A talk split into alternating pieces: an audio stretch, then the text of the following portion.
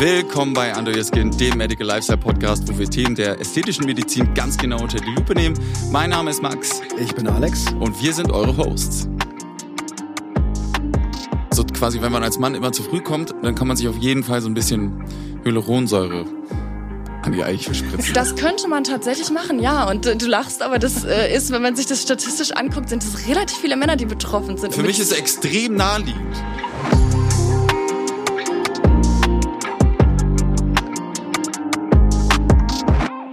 Heute sind wir in Köln und zwar bei Dr. Kästner. Hallo Sonja. Hi. Ähm, Sonja, wir wollen uns heute dem Thema Intimästhetik widmen. Ähm, magst du dich einmal kurz vorstellen, damit wir so ungefähr mitkriegen, wie du so zu diesem ganzen Thema äh, Intimchirurgie und Schamlippen, G-Punkt und Co. kommst? Ja, sehr gerne. Ähm, ich bin Fachärztin für plastische und ästhetische Chirurgie. Ich habe 2010 angefangen mit meiner Facharztausbildung, bin seit 2012 wirklich in der plastischen und ästhetischen Chirurgie schon und widme mich seit Ende 2015 in Anführungsstrichen nur noch der ästhetischen Chirurgie, bin also mich da sehr früh spezialisiert. Mhm. Und äh, gerade die weibliche Intimchirurgie oder Intimästhetik liegt mir sehr am Herzen. Ich glaube, es kommt einerseits, weil ich selber eine Frau bin und äh, weil ich auch finde, dass das Thema immer noch sehr unterbewertet ist und da sehr viel äh, Tabus irgendwie noch im Raum stehen. Und äh, das finde ich nicht nötig und würde mich da gerne irgendwie ähm, der Welt öffnen, den Patienten öffnen und eine Plattform auch bieten. Okay, sehr cool.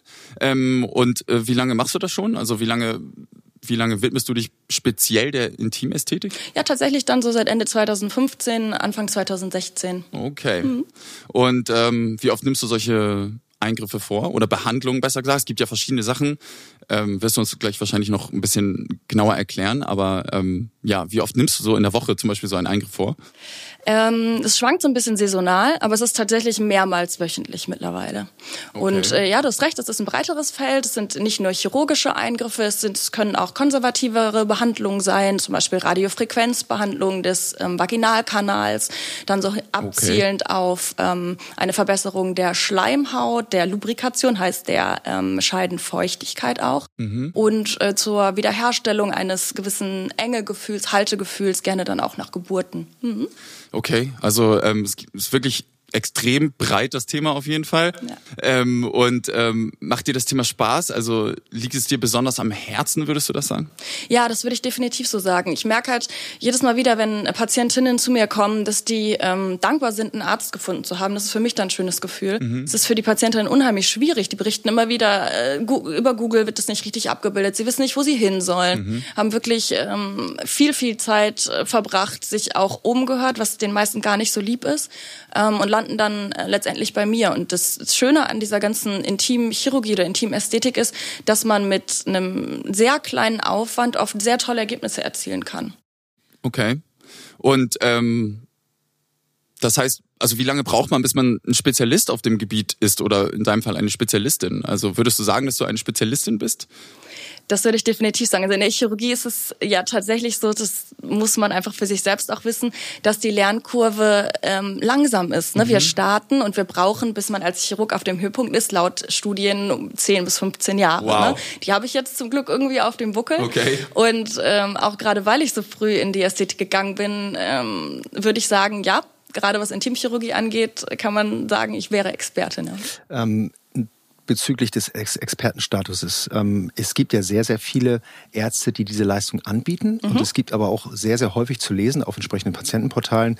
Es gibt da leider nicht so viel im deutschen Bereich, aber im amerikanischen Bereich gibt es ja sehr viel, äh, wo man auch sehen kann, dass viele Dinge auch mal daneben gehen. Also dass die Patienten ähm, entweder A nicht komplett mit dem Ergebnis, also mit dem ästhetischen Ergebnis vielleicht einverstanden sind, oder B, und was ich noch, das ist das, was ich noch viel kritischer finde, tatsächlich dann auch mit entsprechenden ähm, Situationen konf äh, konfrontiert werden, werden, wo Dinge dann auch Richtung einer, eines negativen Gesundheitsstatus gehen. Das heißt, irgendwo Wundheilungsstörung oder funktionelle Störung, ähm, die natürlich ähm, ja eigentlich gar nicht geplant waren. Das heißt, da liegt dann irgendwo eine Art Kunstfehler vor, sage ich mal, oder vielleicht irgendwo eine Besonderheit im Bereich der, im Bereich der Nachbehandlung, ähm, Infektion etc. pp. kann ja auf viele oder auf vielen Ebenen passieren.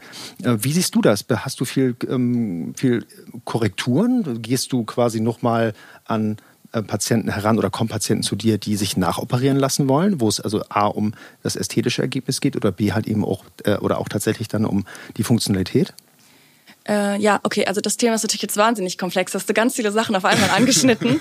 äh, jetzt fange ich gleich mal von hinten an, das zu beantworten. Mhm. Äh, tatsächlich habe ich viele Patientinnen, die ähm, zur Korrektur oder zur Zweitoperation, nenne ich das mal lieber so, zu mir kommen.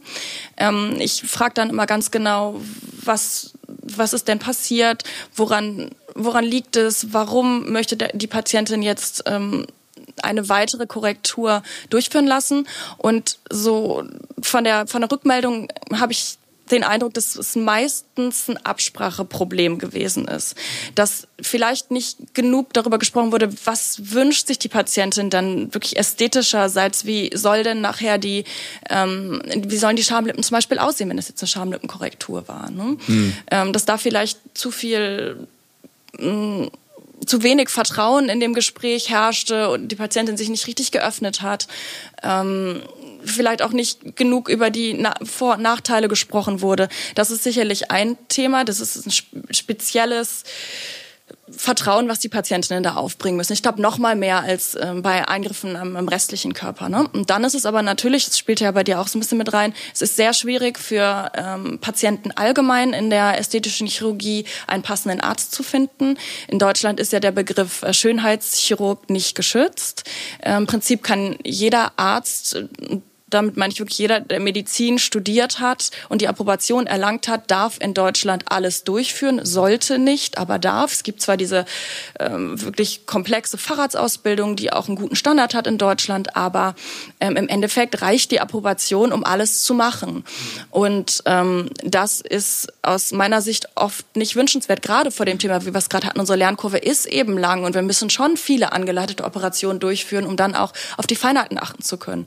Und in der plastischen, ästhetischen Chirurgie geht es um Feinheiten. Es geht darum, genau bis ins letzte Detail die Wünsche der Patienten und Patientinnen ähm, verwirklichen zu können.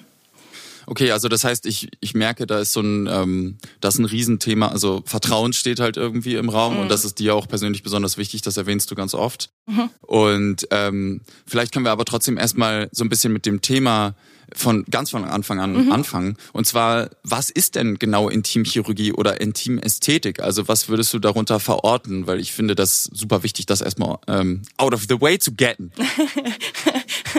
okay. Ja, Intimchirurgie ist ein ganz großer Begriff, der beschreibt alle Eingriffe, die ähm, im Bereich große Schamlippen, kleine Schamlippen, Schamhügel, Vaginalkanal, ähm, G-Punkt, Klitoris stattfinden können. Mhm. Ähm, Ästhetik ist dann ja, so ein, eigentlich ist es ein Kunstbegriff. Es klingt ganz vielleicht sollte ich es mhm. öfter für mich auch verwenden, habe ich noch gar nicht so. Aber das suggeriert hätte, was so wirklich schön ist. Ne? Ja. Das würde ich sagen, schließt dann das Outcome mit ein. Also wie ist wirklich das Ergebnis geworden, schließt vielleicht auch noch konservative Behandlung mit ein. Es gibt ja auch mittlerweile ähm, ganz vielversprechende Versuche, zum Beispiel mit Eigenblut, ähm, mhm. die Durchblutung zu erhöhen, vielleicht das klitorale Empfinden, also wirklich die äh, Empfindsamkeit beim Sex ähm, zu erhöhen. Ne? Das ist im Prinzip alles. Ja. Für mich Intimästhetik ist eigentlich ein toller Begriff, weil der spricht gerade jetzt im weiblichen Bereich dafür, dass man sich öffnen kann, dass man äh, ruhig kommunizieren kann, was man möchte und dass man am Ende dann vielleicht seine Wünsche auch tatsächlich umsetzen kann. Okay. Ähm Du hast gerade schon ein paar Behandlungen angesprochen oder beziehungsweise ein paar, paar Orte, ähm, die man, die man behandeln kann. Und ähm, oder welche Behandlung oder welcher Eingriff ist denn dabei zum Beispiel der häufigste, äh, den du durchführst und warum? Also ähm, ja, mit welchen mit welchen Wünschen äh, kommen die Frauen zu dir, wenn es um äh, Intimästhetik geht und warum? Also bei mir ist mit Abstand der häufigste Eingriff die Korrektur der kleinen Schamlippen. Mhm. Danach würde ich sagen, folgt ähm, so die Vaginalkanalverengung mit Eigenfett, beziehungsweise das macht dann auch gleichzeitig eine Verbesserung der Scheidenfeuchtigkeit. Mhm. Und vielleicht gleich auf auch die Korrektur der äußeren Schamlippen, gerne die Wiederauffüllung. Die äußeren Schamlippen verlieren ähm, gerne Volumen im Laufe des Älterwerdens. Ähm, aber tatsächlich die Korrektur der kleinen Schamlippen ist das häufigste. Und das hat ähm, ästhetische Hintergründe, aber auch funktionale. Ich weiß, es wird auch unter der ärztlichen Kollegenschaft immer sehr kontrovers diskutiert. Mhm. Gibt es da überhaupt funktionale Gründe? Und das würde ich ganz klar mit Ja beantworten von meinem Patienten, Patientinnen-Kollektiv. Ja. So. ähm, es kommen viele Patientinnen, die sagen, hey, ich stelle mir das irgendwie optisch anders vor. Mhm. Aber es gibt eben auch die Patientinnen, die sagen, ich habe wirklich funktionale Probleme. Ich kann Reiten nicht gut. Reiten mhm. ist ein ganz klassisches Thema. Okay. Da bekommen die Schamlippen unheimlich viel Druck und Scherkraft. Und wenn die kleinen Schamlippen aus den Äußeren rausgucken, dann kriegen die teilweise wirklich Verletzungen ab, mhm. starke Schwellungen danach, auch mal ähm, kleine Verhärtungen. Ähm, beim Cycling, ne, ist auch hier klassisch äh, Fitnessstudio, gern gemachtes Hobby, ist das ein Problem. Und manche Patientinnen sagen sogar, ähm, dass sie Schwierigkeiten haben beim ähm, Wasserlassen, also wirklich beim auf die Toilette gehen. Ja. Die Schamlippen sind dann teilweise so groß, dass der Urinstrahl eben nicht gerade läuft, sondern der läuft dann an den Schamlippen, an den Beinen entlang. Okay. Und dann haben die Patientinnen so viel Scham, die sagen, hey, ich muss jedes Mal irgendwie äh, Reinigungstücher mitnehmen, wenn ich woanders auf die Toilette gehe, weil der Urinstrahl läuft nicht da, wo er langlaufen soll. Und das ist so ein Thema, ich finde, das hört man nie und das ist super wichtig, weil die Patientinnen sind wahnsinnig belastet. Ich habe es zum Beispiel auch noch nie ja. gehört. Ja. Und äh, also das ist ja auch dann wirklich auch irgendwo dann ein, ein echt äh, ziemliches von Frau zu Frau Thema einfach. Und da kann ich mir super gut vorstellen, dass ähm, Frauen dann gerne zu dir kommen, ähm, anstatt. Aber ähm glaubst du auch, dass äh, Männer grundsätzlich weniger erstens weniger empathisch vielleicht sind und auch zweitens vielleicht weniger auch das tatsächliche Problem begreifen, was dahinter liegt. Also ich glaube, dass man vielleicht, ich kann es mir nur vielleicht vorstellen, dass, dass du einfach als, äh, als Frau einfach dich auch anatomisch deswegen einfach völlig äh, viel, viel einfacher reinfühlen kannst und viel besser verstehen kannst als ein Mann, der da mit, also mit seiner Ratio rangeht und seiner, seinem ähm, anatomischen Wissen. Ich glaube, das sind total, das sind zwei total verschiedene Paar Schuhe. Ähm, Empathie würde ich jetzt sagen, ist eher Charaktersache. Das kann ein männlicher Chirurg genauso gut. Ne? Aber Charaktersache. Ja, würde ich schon sagen. Aber ähm, ja, ich, was ich definitiv glaube, ist, wenn man selber den Körper hat, mhm. dass man das einfach besser nachvollziehen kann ja, an sich selber, kann auch, fühlen ja. kann, genau.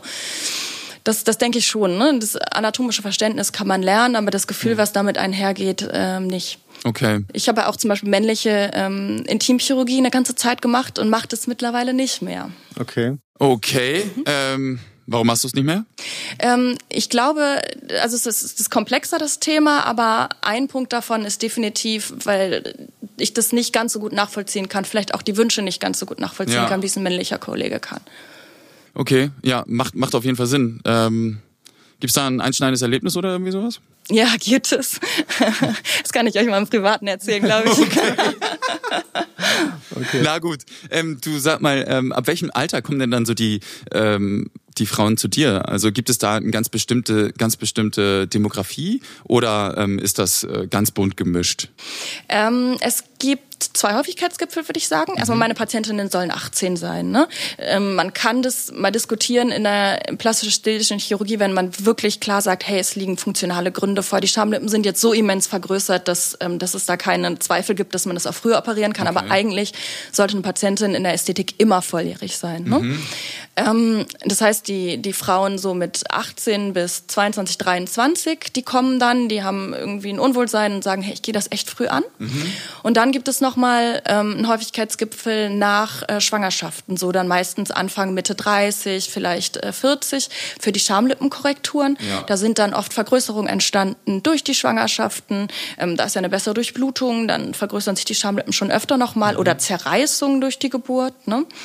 Ähm, und ansonsten gibt es nochmal den Häufigkeitsgipfel so ähm, ja, nach den Wechseljahren würde ich sagen, dann okay. eher für diese Verengungstherapien. Und die Frauen das Gefühl haben, Mensch, mein Gewebe wird weicher durch die ganzen hormonellen Veränderungen.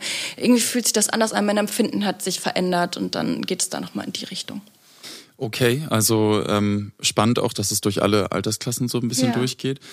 Ähm, und wie sieht der Prozess aus? Also von der Anfrage einer Patientin über den Eingriff bis hin zur Nachsorge. Wie ähm, kann man sich das vorstellen? Wie läuft sowas bei dir ab? Also quasi jemand meldet sich bei dir und wie lange dauert es dann zum, bis zum Erstgespräch und dann letztendlich zur Operation oder zur Behandlung und mhm. dann ähm, wie lange dauert es, bis du mit der Nachsorge mit der Patientin durch bist sozusagen? Mhm. Meine Patientinnen können äh, Kontakt aufnehmen online oder direkt einen Termin bei mir ausmachen. Das versuchen wir natürlich so schnell wie möglich umzusetzen. Also nach Möglichkeit immer innerhalb des Monat, ersten Monats, nachdem sie sich bei mir gemeldet haben. Mhm. Das heißt, der Erstkontakt kann auch erstmal mit Distanz, wenn der Patientin das lieber ist, eben ähm, über einen Videochat laufen zum Beispiel. Äh, dann ist aber definitiv ein fester Termin vor der Operation, wo ich die Patientin auch persönlich kennenlernen möchte. Äh, heißt also, vor jeder Operation sind mindestens zwei Kontakte. Mhm Da können wir beim ersten Mal über das Grobe sprechen, gucken, passt das irgendwie zusammen? Kann ich verstehen, was möchte die Patientin von mir? Habe ich das Gefühl, ich kann der Patientin auch helfen? Die Patientin weiß, was sie will. Das ist halt auch sehr wichtig. Ja. Ist da nicht im Unreinen mit sich. Und dann der zweite Termin, wo speziell eingegangen wird auf die Risiken zu der jeweiligen Behandlung oder der jeweiligen Operation. Okay, also zuerst wird erstmal geguckt und dann ist es auch so ein bisschen psychologisch so, dass man dann erst über die Risiken der Operation spricht, wenn man erstmal quasi den ähm, die die Basics quasi äh, runtergebrochen hat? ähm, oder weil es dann erst konkret wird, weil du ja, dann erst genau, weißt, weil es dann ja, erst okay, konkret mhm. wird. Also das mischt sich auch. Ne? Im ersten Gespräch können wir auch super gerne schon über die Risiken ja. sprechen. Ne? Aber so, wenn man sich erstmal für einen operativen Weg entschieden hat oder die jeweilige Behandlung, gibt es dann nochmal ganz spezielle Sachen für genau diesen Weg. Und das kommt dann eben in der Zweitberatung. Und dann findet die Operation statt. Die allermeisten Sachen in der Intimchirurgie oder Intimästhetik können in lokaler Betäubung erfolgen. Das ist auch sehr schön. Mhm. Das muss nicht so sein. Eine Patientin, die sagt, hui, ich will davon nichts mitkriegen, ich will abgeschirmt sein, die darf sich auch eine Vollnarkose wünschen. Aber generell geht das in lokaler Betäubung super. Ne? Wir richten uns da ganz auf die Patientin ein. Manche sagen, hey, ich möchte meine iPods mitnehmen, ich möchte meine Musik hören. Andere sagen, ich möchte mich unterhalten. Wir machen äh, Musik im Raum an. Ne? Das können wir alles gestalten. Ich versuche immer, dass das Personal dann wirklich in dem Moment auch rein weiblich ist. Für manche Patientinnen ist das sehr wichtig, für andere wiederum nicht. Aber ich habe das einfach als Standard so eingeführt. Ähm, dann nach der Operation wird die Patientin äh, hier überwacht. Wir schauen, ähm, wenn die lokale Betäubung raus ist, wie ist das Schmerzlevel, geben dann schon mal Schmerztabletten, gucken, können wir die Patientin so nach Hause entlassen, wird die, wird die zurechtkommen. Dann geht die nach Hause und dann ähm, erfolgen standardisierte Nachkontrollen, je nachdem, was gemacht wurde. Entweder nach einer Woche oder nach zwei Wochen. Okay, also ich stelle mir das gerade so vor. Ähm wenn man zum Beispiel jetzt eine Schamlippenoperation hat, kann man dann einfach direkt wieder nach Hause gehen? Also ich kann es mir irgendwie so vorstellen, dass dann irgendwie Gehen auf jeden Fall relativ problematisch sein könnte oder sowas. Oder ist es überhaupt nicht so? Ähm, es ist die Patientinnen kommen erstaunlich gut zurecht. Okay. Also gerade mit diesem Management, was wir hier machen, da wird Kühlung erst ähm, aufgelegt und dann wird direkt zum Beispiel eine Ibuprofen gegeben, sodass wir zu dem Zeitpunkt, wenn die Patientin geht, wissen, das Schmerzlevel ist absolut im Griff. Okay. Die Patientinnen beschreiben durch die Bank, dass die ersten 48 Stunden jetzt nicht super sind. Die sind operiert worden, aber die kommen alle richtig gut zurecht. Ich sage immer, die ersten 24 Stunden bleiben Sie bitte zu Hause. Sie müssen jetzt nicht die ganze Zeit liegen, aber ähm, nehmen Sie sich jetzt echt nicht so viel vor. Und dann gibt es ganz viele Patientinnen, die am dritten Tag schon sagen, hey, ich kann damit arbeiten. Man muss sich so ein bisschen justieren. Man kann sicherlich nicht mit so, wie ich jetzt hier so überkreuzten Beinen sitzen. Ja. Man muss sich vielleicht auf den Stuhlrand setzen, um keinen Druck mhm. auf die Region zu bringen. Aber ähm, tatsächlich ist das recht unkompliziert. Das ist Schleimhaut, okay. die heilt halt super, ne? Das äh, ist echt äh, ziemlich erstaunlich, muss ich sagen. Also hätte ja. ich gar nicht gedacht, weil Operation und ist für mich immer irgendwie ähm, eine Nacht da bleiben mindestens oder sowas. Ne? Nee, nee, tatsächlich nicht. Krass. Mhm. Und ähm, wie lange hält dann sowas? Äh, gibt es sowas wie ein Verfallsdatum oder sowas? Weil zum Beispiel, wenn man jetzt über Facelift redet, habe ich ja auch, äh, habe ich auch schon gelernt, ähm, das hält dann so 10, 15 Jahre oder so. Ne? Und ähm, wie sieht das aus bei der bei einer intim ähm, ästhetischen Behandlung? Prinzipiell kann die für immer sein. Mhm. Wenn eine Patientin danach nochmal schwanger wird, nochmal eine Zerreißung erleidet, das ist was anderes. Ne? Ja. Ähm, aber diese Korrekturen an den kleinen Schamlippen, die sind tendenziell einmalig. Große Schamlippen ist was anderes. Wenn wir einen Fetttransfer gemacht haben, das Gewicht ändert sich nochmal, kann es sein, dass man nochmal ein, ein Refill, also nochmal eine Wiederholungsoperation nach einigen Jahren haben möchte, aber mhm. nicht muss. Und das gilt dann für die Vaginalkanalverengung genauso. Ne? Je nachdem, wie das weitere Leben läuft, klar kann es sein, dass man nochmal nachjustiert, aber es muss eben auch nicht. Okay, also kann man sagen, dass diese Eigenfettbehandlungen, weil die tatsächlich irgendwie auch abgebaut werden können vom Körper, das sind die, wo man ab und zu mal wieder einen Refill machen muss. Genau, also ja. prinzipiell das Fett, was eingewachsen ist nach drei Monaten, ist erstmal konstant. Das ist nicht mhm. wie Hyaluronsäure, die ist nach einem halben Jahr oder einem oder anderthalb Jahren, je nachdem wie, ähm, wie die Dichte der Hyaluronsäure ist, das ist nicht irgendwann weg programmiert. Aber klar, wenn ich irgendwie viel Diät mache, Marathonsportler bin, äh, noch mal ein Kind bekomme, dann gibt es da natürlich Änderungen, klar. Mhm. Und ähm, ist es auch schon mal vorgekommen, dass, also wir haben gerade eben aus, äh, über die Gründe gesprochen, aus denen Frauen zu dir kommen, was relativ häufig einfach irgendwie eine, ein Unwohlsein oder man kann sich nicht, ähm, ja, man fühlt sich einfach nicht äh, schön oder so. Ähm, aber ist dir zum Beispiel auch schon mal untergekommen, dass ein, ein Ehemann äh, seine Frau vorbeigeschickt hat oder sowas? ähm, das gibt es, ja. Okay. Das gibt es in der Intimchirurgie jetzt bei meinem Patientinnenkollektiv nicht so häufig. Mhm. In der mhm. Brustchirurgie habe ich das öfter. Ah ja, okay. Mhm. Mhm. Ist dann für mich ganz sensibel. Also da, äh, ich versuche immer den Wunsch der Patientin ähm, wirklich, dass wir den zusammen herausarbeiten. Und sobald ich Zweifel daran habe, dass der Wunsch nicht von innen kommt, sondern irgendwie von außen äh, aufgedrückt wird, ziehe ich mich daraus zurück, weil das finde ich nicht richtig. Das, das widerspricht meinem Berufsethos sehr. Okay, also das ist ähm, ja, also kann ich, kann ich mir total vorstellen. Also das kommt jetzt nicht jeden Tag vor, dass irgendwie ähm, jemand seine Frau mitbringt und dann sagt. Ähm Gar nicht. Also die meisten ähm, Frauen kommen alleine, manche kommen in Begleitung von einer Freundin. Mhm. Ähm, aber das ist, so wie ich das wahrnehme, oft eher ein Thema, was man wirklich ganz mit sich selber ausmacht. Ja. Und die meisten Patientinnen kommen schon sehr differenziert und haben sehr viel drüber nachgedacht. Okay. Ähm, macht Sinn. Also ich würde auch, oh Gott, ich würde auch, glaube ich, äh, das Thema 10, 20 Mal mit mir selber wälzen, bevor ich da irgendwie jemanden ansprechen würde. Ähm, in meinem Fall jetzt. Ja. Ähm, Wollen wir nochmal über die Preise sprechen vielleicht? Weil ich glaube, wir haben jetzt äh, irgendwie total viele Themen. Wir haben zum einen das Thema der inneren Schlam, äh, der inneren Schamlippen. Wir haben ähm, die vaginale Straffung. Wir haben die Eigenfettbehandlung des Vaginalkanals. Und wir haben, ähm, ich glaube, die Radiofrequenz, ne? Genau. Mhm eine Menge Kram auf jeden Fall, was man, was man da unten machen kann. Ja. Und da gibt es bestimmt auch genauso vielfältige Preise, oder? Ähm, ja, bei mir ist das so, ich berechne Preise aufwandsgesteuert. Es gibt nicht einen Preis, den ich irgendwie hm. für jeden Natürlich, bestimme. Ja. Das finde ich einfach nicht fair. Klar. Ähm, das heißt, ich, in der körperlichen Untersuchung schaue ich dann, ähm, brauche ich für die Operation eher 45 Minuten oder sind es eher anderthalb Stunden. Das ist so meistens die Range, in der das abläuft. Mhm. Und dann gehen kleinere chirurgische Korrekturen, ähm, gehen los ab 1800 Euro, zum Beispiel äh, eine Eigenfettuntersuchung Spritzung des G-Punkts oder so. Die Schamlippenverkleinerung geht dann von 2200 Euro über 2500 Euro bei mir, ne, wenn Clitorial mhm. hat, also wenn wir die, ähm, das Klitorishäubchen noch mitkorrigieren, was sehr oft der Fall ist, damit es insgesamt dann auch alles schön zusammenpasst. Ähm, Radiofrequenzbehandlungen zum Beispiel starten bei 699 eine Behandlung, man braucht aber drei gibt es noch einen Paketpreis später. Da muss ich ganz kurz fragen, wie das funktioniert, mhm. weil ich kann mir ultra nichts darunter vorstellen.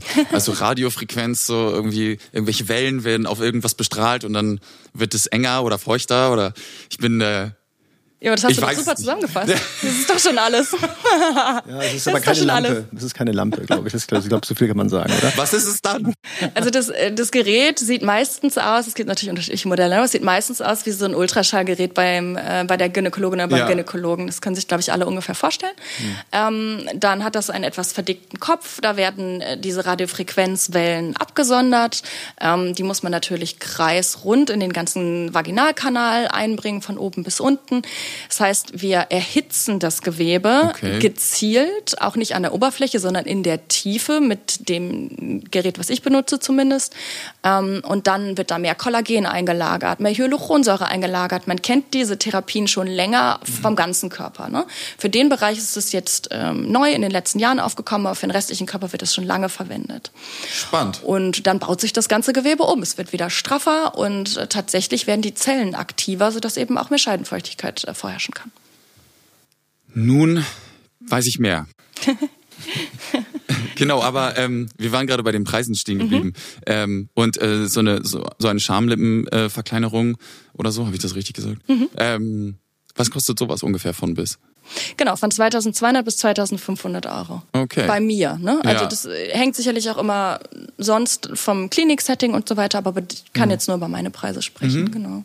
Also okay. das heißt, also wenn jetzt da noch die Narkose zukommt, wird es natürlich entsprechend teurer wahrscheinlich. Ne? Ganz genau. Genau, weil der Anästhesist... Der Anästhesist rechnet das ja selber Natürlich, genau. Genau, ja. Ähm, wie stehst du zu ähm, Operationen im Ausland? Weil ähm, wir haben in der letzten Folge ähm, beim Thema Facelift schon ähm, ja, das Thema tatsächlich auch beleuchtet, dass ähm, sehr, sehr viele ähm, Praxen im Ausland häufig, also wahrscheinlich Türkei ähm, oder den, so ein bisschen der östliche Bereich, dass da ähm, Operationen für viele Patienten dann im Internet zu finden, viel günstiger angeboten werden. Ja. Wir dann ja aber, wenn wir dann über die äh, Nachsorge sprechen, äh, ein kleines Problem haben, weil ähm, wie du schon gesagt hast, erster oder, oder zweiter Kontrolltermin wird dann mal ein bisschen eng, weil wenn ich dann äh, mal eben nicht wieder zurück in die, in die Türkei fliege zum Arzt, dass der da drauf guckt oder zur Ärztin, ähm, dann habe ich vielleicht am Ende als Patient mit Zitronen gehandelt und vielleicht auch das Risiko ähm, einer, einer ähm, Komplikation mir eingehandelt.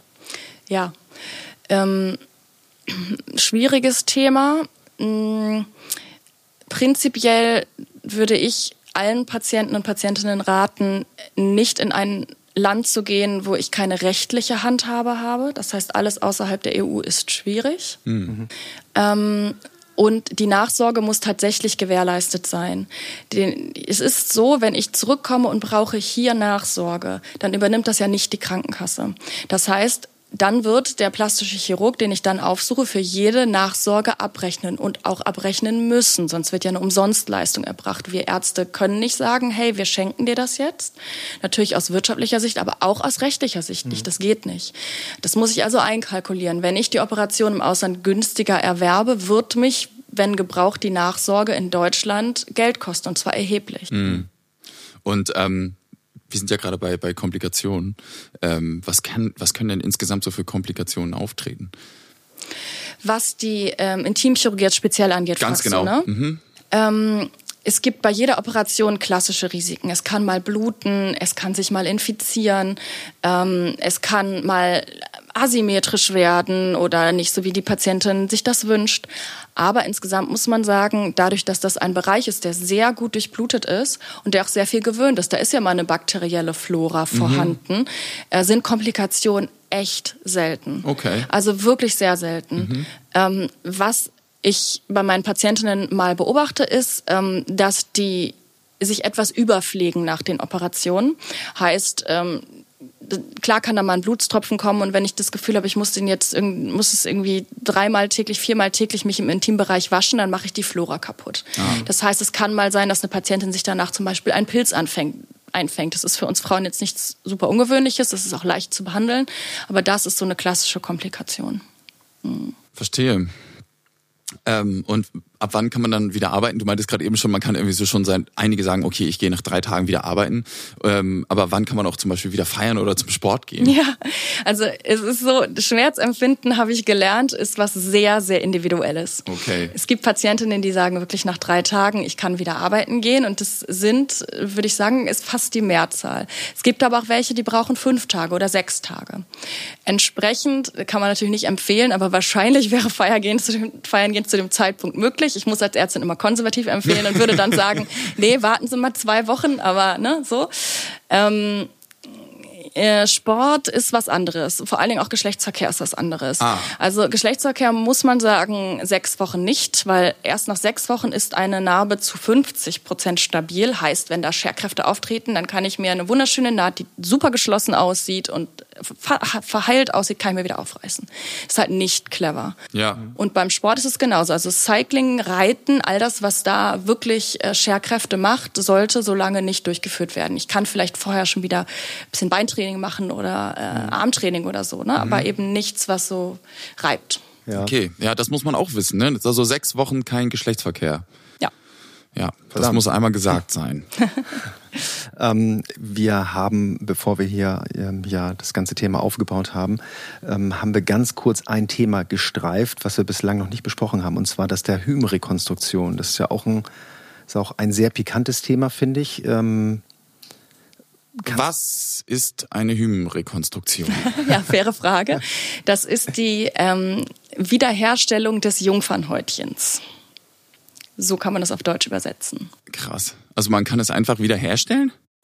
Ja, gut, einfach ist nix, Re ja, nee, relativ aber, einfach. Aber, aber es klingt so nach, wir stellen es wieder her. So, ähm. Ja, ähm, also das ist ein Thema, da habe ich mich selber sehr kontrovers mit auseinandergesetzt, als ich halt gesagt habe, okay, ich habe den Schwerpunkt in Teamchirurgie, biete ich das an oder nicht? Mhm. Ähm, weil natürlich ist, hat es so einen Beigeschmack, ähm, wenn es gerade wenn es irgendwie religiös motiviert ist. Ich bin ah, jetzt komme ich. Mir mhm. fällt das super schwer zu sagen. Ähm, die Frau fühlt sich dann, als hätte sie mehr Wert, wenn sie mit einem intakten Hymen, also als Jungfrau in die Ehe geht und dass es einfach Kulturen gibt, die genau das erwarten und ja meistens dann auch wirklich nur von den Frauen.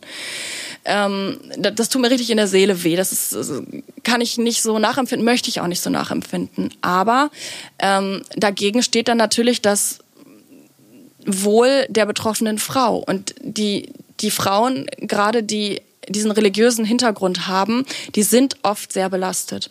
Und ich habe halt auch gelernt, dass äh, diese religiösen Gründe eben nicht die einzigen sind. Ich habe tatsächlich gar nicht wenige Patientinnen, die sexuelle Übergriffe erlebt haben, die sich sehr ähm, gut auch damit auseinandergesetzt haben, sich auch in psychologische Behandlung danach ähm, begeben haben, aber die sagen, hey, um mein Trauma wirklich zu verarbeiten, brauche ich auch die Wiederherstellung der körperlichen Unversehrtheit. Ja. Und das kann ich sehr, sehr gut nachvollziehen.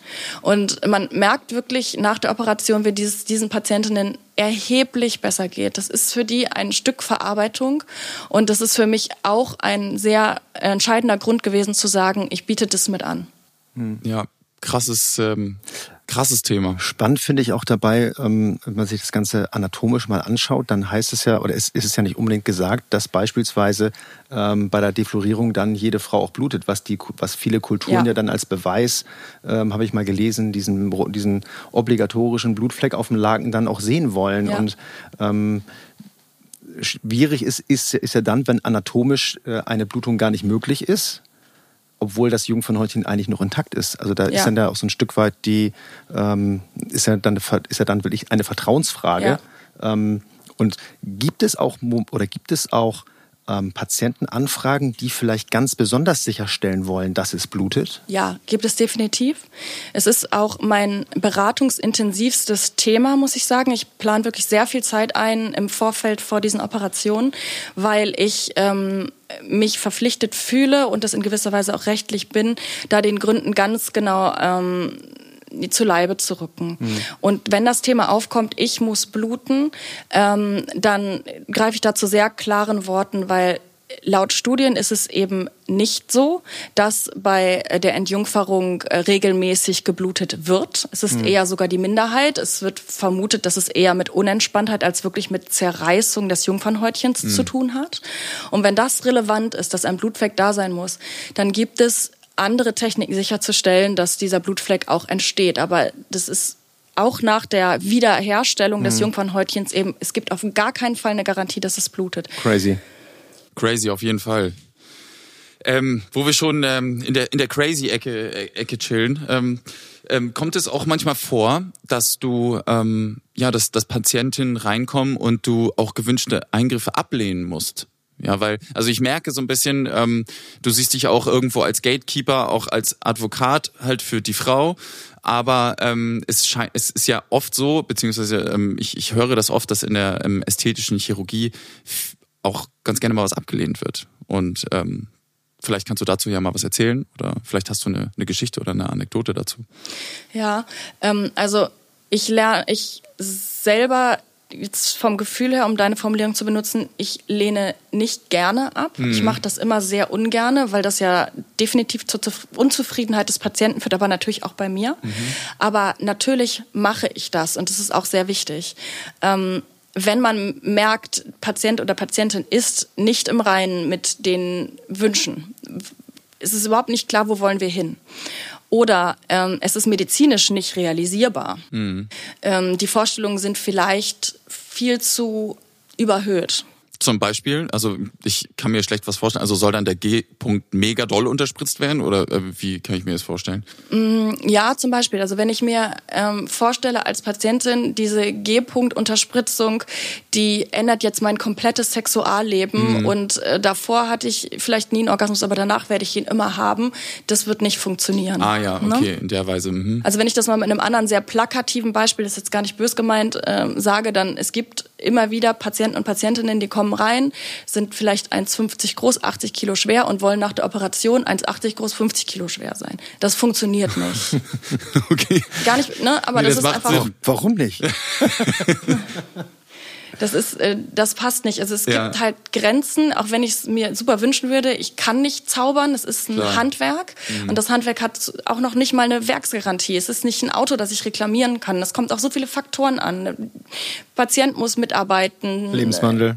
Genau, Lebenswandel, natürlich auch auf die chirurgische Operationsqualität, aber der Patient oder die Patientin hat eben auch einen Anteil. Und das muss harmonieren. Die Chemie muss stimmen zwischen Operateur und Patient. Jeder muss sich wohlfühlen in diesem mhm. gegenseitigen Vertrag. Mhm. Und wenn ich halt merke, dass es an irgendeiner Achse hakt, dann tut es keinem von beiden Parteien gut, wenn man weitergeht. Ne? Und dann gebe ich mir immer Mühe, das wirklich ehrlich zu kommunizieren. Ich bin jetzt nicht der Freund zu sagen, hey, da kenne ich einen Arzt, der kann das viel besser als ich. Da sind sie bei mir mal gar nicht richtig. Mhm. Sondern ich sage dann schon, ich glaube, das harmoniert zwischen uns nicht oder ich glaube, ich kann sie einfach nicht glücklich machen, auch wenn ich es wirklich gerne würde. Und das tut dann mal weh, aber ich, ich würde mir vorstellen, ich würde es umgekehrt auch so hören. Ja, ja. Mhm. ja. Und ähm, Gibt es etwas, was du, was du besonders häufig ablehnst oder, oder, eine, oder eine Vorstellung, die sich hartnäckig hält, ähm, wo du ganz oft äh, Patienten ähm, ja, den Zahn ziehen musst, sozusagen? In der Intimchirurgie speziell? Genau. Ähm Nee, würde ich eigentlich nicht sagen, weil also, gerade weil die Patientinnen, also zumindest mein Patientenklientel kommt sehr differenziert, sehr durchdacht. Das ist gar nicht so häufig. Bei Brustchirurgie vielleicht ein Tick häufiger. Ja, okay. Mhm. Mhm.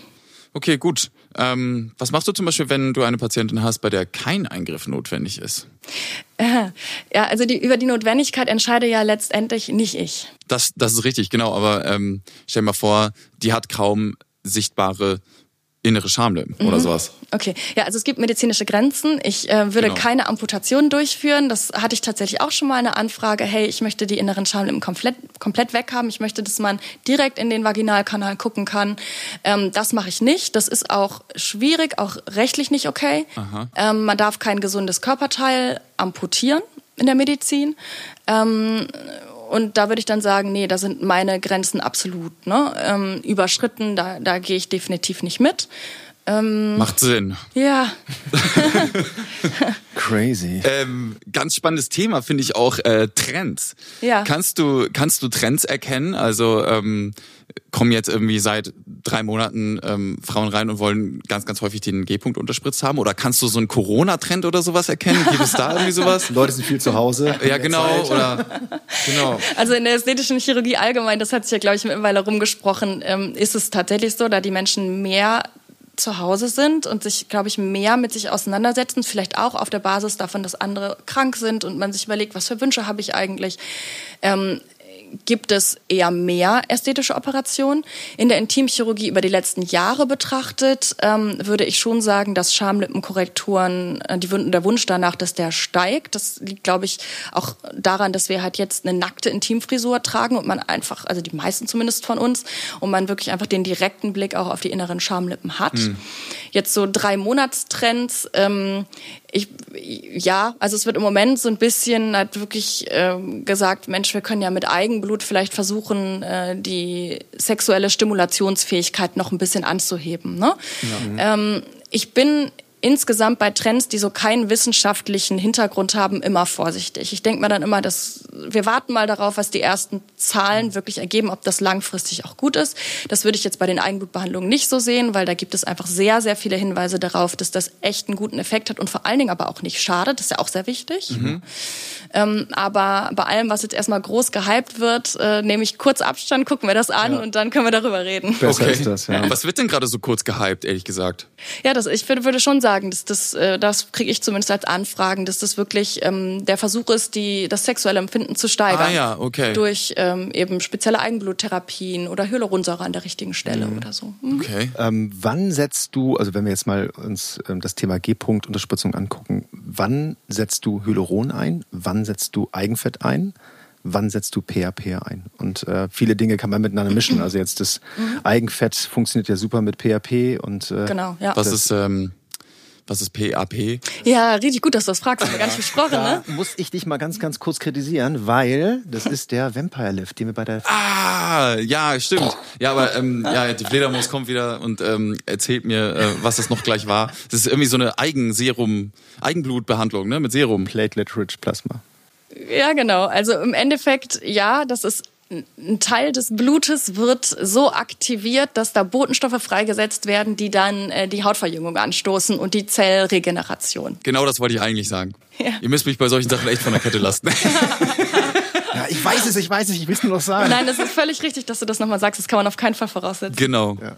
Ähm, so, jetzt habe ich aber die Ursprungsfrage vergessen. Was war das nochmal? Ähm, wann benutzt du ähm, so, die, genau. diese verschiedenen Sachen? Ja. Mixturen und warum? Weil ich glaube, es gibt ganz, ganz viele, äh, also ich habe zumindest so ein paar Texte mal gelesen von verschiedenen Ärzten, die sagen, ja, ich mache das mit Hyaluron und PRP zusammen ja. oder Eigenfett ja. und PRP, also Alternativen äh, oder vielleicht auch nur PRP mal äh, singulär okay. sozusagen. Ist wahrscheinlich nachher auch eine Preisfrage, ganz klar, weil ich unterschiedliche Materialien benutze. Ich muss bei Eigenfett das Fett erst auch, auch erstmal ernten. Genau, Eigenfett ist erstmal teurer, aber nach hinten raus günstiger. Ja, klar. Ähm, aber wie, also wo erntest du beispielsweise dein Eigenfett, wenn es um eine G-Punkt-Unterspritzung oder ähm, ja, Schamlippenverjüngung äh, geht? Okay, also ich fange jetzt erstmal mit der ersten Frage an. Ähm, wenn es irgendwie geht, arbeite ich lieber mit körpereigenen Stoffen mhm. in dem Bereich. Wenn ich mir vorstelle, Hyaluronsäure ist ein toller Füllstoff, aber es schafft auch eine Barriere. Mhm. Und wenn ich Hyaluronsäure unter den G-Punkt einbringe, dann hebt der sich, aber die Vorstellung, dass er dabei auch ein bisschen taub wird, die liegt ziemlich nahe. Mhm. Wir kennen das auch von der männlichen Intimunterspritzung. Da können wir Hyaluronsäure super einbringen im Bereich der Eichel und im Bereich des Frenum, also dieses, äh, des Bändchens mhm. vorne. Und das setzt die Erregungsfähigkeit Aua. herab. Hm. Ähm, das Unterspritzen, das kann man mit lokaler Betäubungssalbe machen. Das ja, ist gar nicht schlimm, weder bei Männern noch bei Frauen. Aber ja. Ich bin auf jeden Fall nicht, nicht down dafür. Das heißt, es wird zwar enger mit der Hyaluronsäure, aber die Empfindsamkeit in der Theorie sollte sich eigentlich gar nicht so erhöhen. Eigenfett hebt nicht so gut initial. Das macht also nicht so eng, weil natürlich das Eigenfett sich auch anders verteilt. Das ist ja mhm. weicher als Hyaluronsäure, aber hat halt mehrere gute Effekte. Da sind Stammzellen drin, die regenerieren die Haut und die regenerieren vielleicht die Nerven. Und wenn ich das dann eben mit diesem PHP noch vermische, dann kann ich diesen Effekt noch boosten. Dann ist es vielleicht noch mehr. Das heißt immer ne, eher natürliche Effekte. Okay. Sehr vernünftig, super. Also ja, also quasi, wenn man als Mann immer zu früh kommt, dann kann man sich auf jeden Fall so ein bisschen Hyaluronsäure an die Eichel spritzen. Das könnte man tatsächlich machen, ja. Und äh, du lachst, aber das äh, ist, wenn man sich das statistisch anguckt, sind es relativ viele Männer, die betroffen sind. Für mich ist es extrem naheliegend. Also nicht, dass ich selber betroffen bin, aber für mich ist die, ist es einfach, einfach diese, ist es einfach, mir ist gerade so ein Licht aufgegangen. ja, und vor allen Dingen zu früh kommen ist dann definiert als unter drei Minuten bei sexuellem Kontakt. Ja. Ne? Das ist früh einfach wirklich. Das ja. ist wirklich früh. Das ist sehr ja. früh, ja. Also dann, dann Vote for a little bit. Wollte ich gerade sagen, ein bisschen Hyaluronsäure. Little Numbness, ja. Ja, spannend. Ähm, witzig, dass wir auch äh, irgendwo dann doch noch den Männern, äh, die zuhören, ähm, was mitgegeben Aber haben. Aber ich finde so das ganze Thema ähm, O-Shot, also G-Punkt-Unterspritzung ja, und genau. äh, das ist einfach ein Riesenthema. Also da könnte man fast schon ein Special draus machen, finde ich. Also Safe. Weil wir haben jetzt ja irgendwie ganz, ganz groß viele Dinge ähm, beleuchtet, sage ich mal, was ist Intimchirurgie, was ist, was gibt's da für Leistungen, was gibt's da für Treatments, ähm, wer macht das, wann machen die Leute das, was kostet das? Aber ich glaube, so wirklich, ähm, weil es ja viele Möglichkeiten gibt, etwas anzuwenden ähm, oder äh, welchen Stoff ich benutze und wofür und bei welchen Patienten, ähm, also finde ich finde ich ein mega Thema. Total, also ich muss auch, ähm, wenn ich das gerade so Revue passieren lasse, dann ist es echt wirklich, waren wir echt ähm, beim bei der Hymenrekonstruktion an G-Punkt unterspritzen, dann irgendwie das Frenum habe ich jetzt auch neu gelernt, irgendwie ein bisschen tauber machen und so. Also das ist wirklich echt komplett, ähm, das ist ein riesen Themenkomplex. Ähm, ja, ich find's auch, ich find's auch ziemlich, ziemlich krass. Vielleicht könnt, äh, vielleicht können unsere Hörer ja mal ähm, bei uns auf Instagram kommentieren, äh, was ihr von den äh, Themen am liebsten vielleicht nochmal, ähm, oder welche, die Sonja nochmal dazu hören wollt oder ein bisschen tiefer gehen oder vielleicht auch, ne? Welche, welche Fragen da jetzt so offen geblieben sind oder so, was jetzt besonders interessiert. Ja, klar. Dass wir das also vielleicht nochmal im Nachgang nochmal vielleicht nochmal ein kleines Special machen, weil ich glaube, erstens A ist es natürlich irgendwie ein Thema, was alle brennen interessiert, womit viele aber wahrscheinlich nicht immer offen umgehen natürlich, ich glaube, tendenziell immer offener, aber ich glaube, viele ähm, Hörer, glaube ich, würden vielleicht sogar auch den Podcast ausmachen, wenn jemand reinkommt, wo sie nicht wollen, dass sie, jemand merkt, dass sie. I quickly hören. changed it to porn. ja, und, und es ist halt sehr schwierig zu platzieren. Also es wird nicht ja. Äh, bei Google gut gerankt. Es ist ganz, ganz schwierig, auch auf Instagram entsprechend die mhm. Themen nach vorne zu bringen. Irgendwie herrschen da gesellschaftlich zu viele Tabus und das macht mich halt traurig, weil das, das sind mega schade, ja. Ich finde es auch einfach Themen, super refreshing, äh, mit dir darüber zu sprechen, weil du halt auch so eine geile Art Danke. hast, so dieses Thema halt so total äh, luftig irgendwie so zu präsentieren. Ja, total gut. Ja, total ich fühle mich total abgeholt auf jeden Fall. Danke. Ähm, du sag mal, ähm, da es ja so ein Tabuthema ist, ähm, jetzt hättest du ja die Möglichkeit, vielen Frauen auch einfach direkt zu sagen, ähm, wie man äh, sich zum Beispiel am besten darauf vorbereitet oder wie man sich also auf sein Beratungsgespräch oder welche fünf Fragen muss man sich zum Beispiel selber äh, beantworten können, ähm, bevor man sich so in, in Behandlung gibt oder so. Oder wie, oder wie finde ich den richtigen Arzt für mich? Also vielleicht zum Beispiel das welche auch. Fragen muss ich vielleicht auch dem Arzt stellen, damit ich selber als Patient herausbekomme, hey, okay, das passt wirklich. Mhm. Zum Beispiel, also wenn ich dir kurz so ein Cue geben kann, ähm, zum Beispiel sowas wie sei sehr offen mit deinem Arzt, ja, sei sag wirklich das, was du wirklich möchtest, ähm, genau, ja. damit du hinterher einfach zufrieden bist. Also Richtig, Beispiel. da sind wir wieder beim Thema Vertrauen. Ne? Man, man merkt, glaube ich, gegenseitig relativ schnell in so einem Gespräch, äh, kann ich mich öffnen. Ähm, und ich merke dann auch, schafft die Patientin das, zu sagen, was sie eigentlich sagen will. Ähm, ich hole dann die Patientin oft ab über ein bisschen Smalltalk. Wir unterhalten uns erstmal über andere Sachen. Und wenn man dann merkt, okay, da ist irgendwie eine Bindung entstanden, dann kommen die Themen natürlich. Und ähm, das ist der Teil, den kann man nicht so richtig vorbereiten. Mhm. Ne? Die, die Vorarbeit zu Hause ist wirklich eher in sich gehen zu sagen, will ich das oder ne, kommt das Thema von außen, kommt es vielleicht von meinem Partner? Mhm. Ähm, das ist eine ganz wichtige Vorarbeit. Ähm, noch gar nicht mal so unbedingt, welche OP-Methode, weil da viele googeln dann und haben dann nicht die richtigen Vorstellungen, weil es eben so schwierig ist, da vernünftige Informationen zu finden. Ähm, das heißt, so eine gewisse Offenheit, ähm, den mit vorgestellten Methoden gegenüber. Ich versuche auch immer Alternativen aufzuzeigen, dass man gemeinsam herausfindet, was ist richtig. Ne? Ähm, aber ja, also so, ich glaube, das Wichtigste geschieht in dem Gespräch und gar nicht mal so wirklich davor. Ach was. Zumindest bei der Thematik, ja. Ja, sehr und richtigen spannend. Arzt finden, ja, wie, ist nicht einfach. Es muss man, muss man ganz klar sagen. Das, die meisten der Patientinnen kommen über Empfehlungen und kommen gar nicht über Instagram oder YouTube-Kanäle. Die kommen, weil das ihnen eine Freundin in Anführungsstrichen verraten hat. Mhm. Ja. Und ähm, würdest du sagen, dass man zum Beispiel auch dann äh, lieber mit mehreren Ärzten spricht, weil wenn du schon sagst, das Gespräch sei eigentlich das, ähm, worauf es drauf ankommt, ja, wie man vibet mit dem mit dem Arzt äh, oder der Ärztin. Ähm, also würdest du das sagen? Würdest du sagen? Ja, wenn man das Gefühl hat als Patient äh, oder Patientin, hey, ich bin noch nicht richtig aufgehoben, unbedingt. Also ich bin absoluter Freund davon, wenn dass sich jemand auch noch mal eine Zweitmeinung einholt und dann entscheidet. Ne, habe ich gar nichts dagegen. Ähm, Im Endeffekt läuft es alles darauf hinaus, dass man sagt, hey, hier bin ich richtig, hier fühlt sich's gut an, weil keiner ist davor gefeit, dass doch mal irgendwie eine kleine Komplikation entsteht. Und gerade dann ist es wichtig, dass man das Gefühl hat, hey, ich kann damit aber auch zu meinem Arzt oder meiner Ärztin gehen. Wir reden da gemeinsam drüber und dann finden wir eine Lösung. Ich bin da nicht mit allein gelassen ich habe jetzt hier vielleicht einmal investiert und jetzt werde ich weggeschoben, sondern ich, der Ansprechpartner begleitet mich nach der Operation weiter. Das ist halt, äh, das ist das, was, was sein sollte. Mhm. Und da du ja auch anfangs gesagt hast, du machst, machst relativ viele Korrekturen, ist das ja schon symptomatisch, ja, also dass, dass viele Frauen einfach bei den falschen Ärzten landen oder oder beziehungsweise für sie die falschen Ärzte oder vielleicht sich einfach nicht genug geöffnet haben und so. Das genau, das würde ich eher sagen, dass ja. für sie die falschen Ärzte. Ich würde dann nie irgendwie jemanden diskreditieren wollen. Ne? Nein, nein, nein, das meine ich gar nicht, sondern einfach so anscheinend, ja, wenn sie danach nochmal zu dir kommen, ist es ja nicht so gelaufen, wie ähm, wie sie gerne hätten. Ne? Genau, ja. Ja.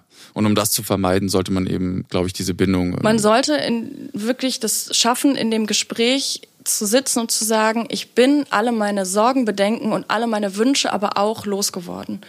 Ähm, und dann kann der Arzt oder die Ärztin eben auch reagieren und sagen, ähm, das und das und das ist möglich, das und das ist vielleicht nicht möglich. Finden wir zusammen? Super. Aber das ist doch ein super, ein super Tipp. Damit könnte ich zum Beispiel auf jeden Fall arbeiten. Oder nicht? Definitiv. Ja, ich würde sagen, ähm, damit haben wir das Thema Intimästhetik mehr oder weniger halb abgehandelt. also ich glaube, äh, ich würde an dieser Stelle nochmal wirklich genau für eine S, äh, Intimästhetik Revisited äh, plädieren. Das machen wir safe. Ja. Auf jeden Fall. Sonja ist auch wieder mit von der Partie. Auf, Auf jeden, jeden Fall. Fall. Und ähm, wo Sonja auch wieder mit von der Partie ist, ist äh, beim Thema Brustvergrößerung. Ähm, dem widmen wir uns auf jeden Fall in der nächsten Folge. Und ähm, ja, wenn ihr die gute Sonja auschecken wollt, dann findet ihr ähm, ihre Website unter www.jugendliebe.de. Ähm, das war's von uns. Das war Under Your Skin. Vielen Dank, Sonja, dass du dabei warst. Ja, voll vielen Dank. gerne. War super. War richtig gut. Mega. Und wir sagen Ciao. Ciao, ciao.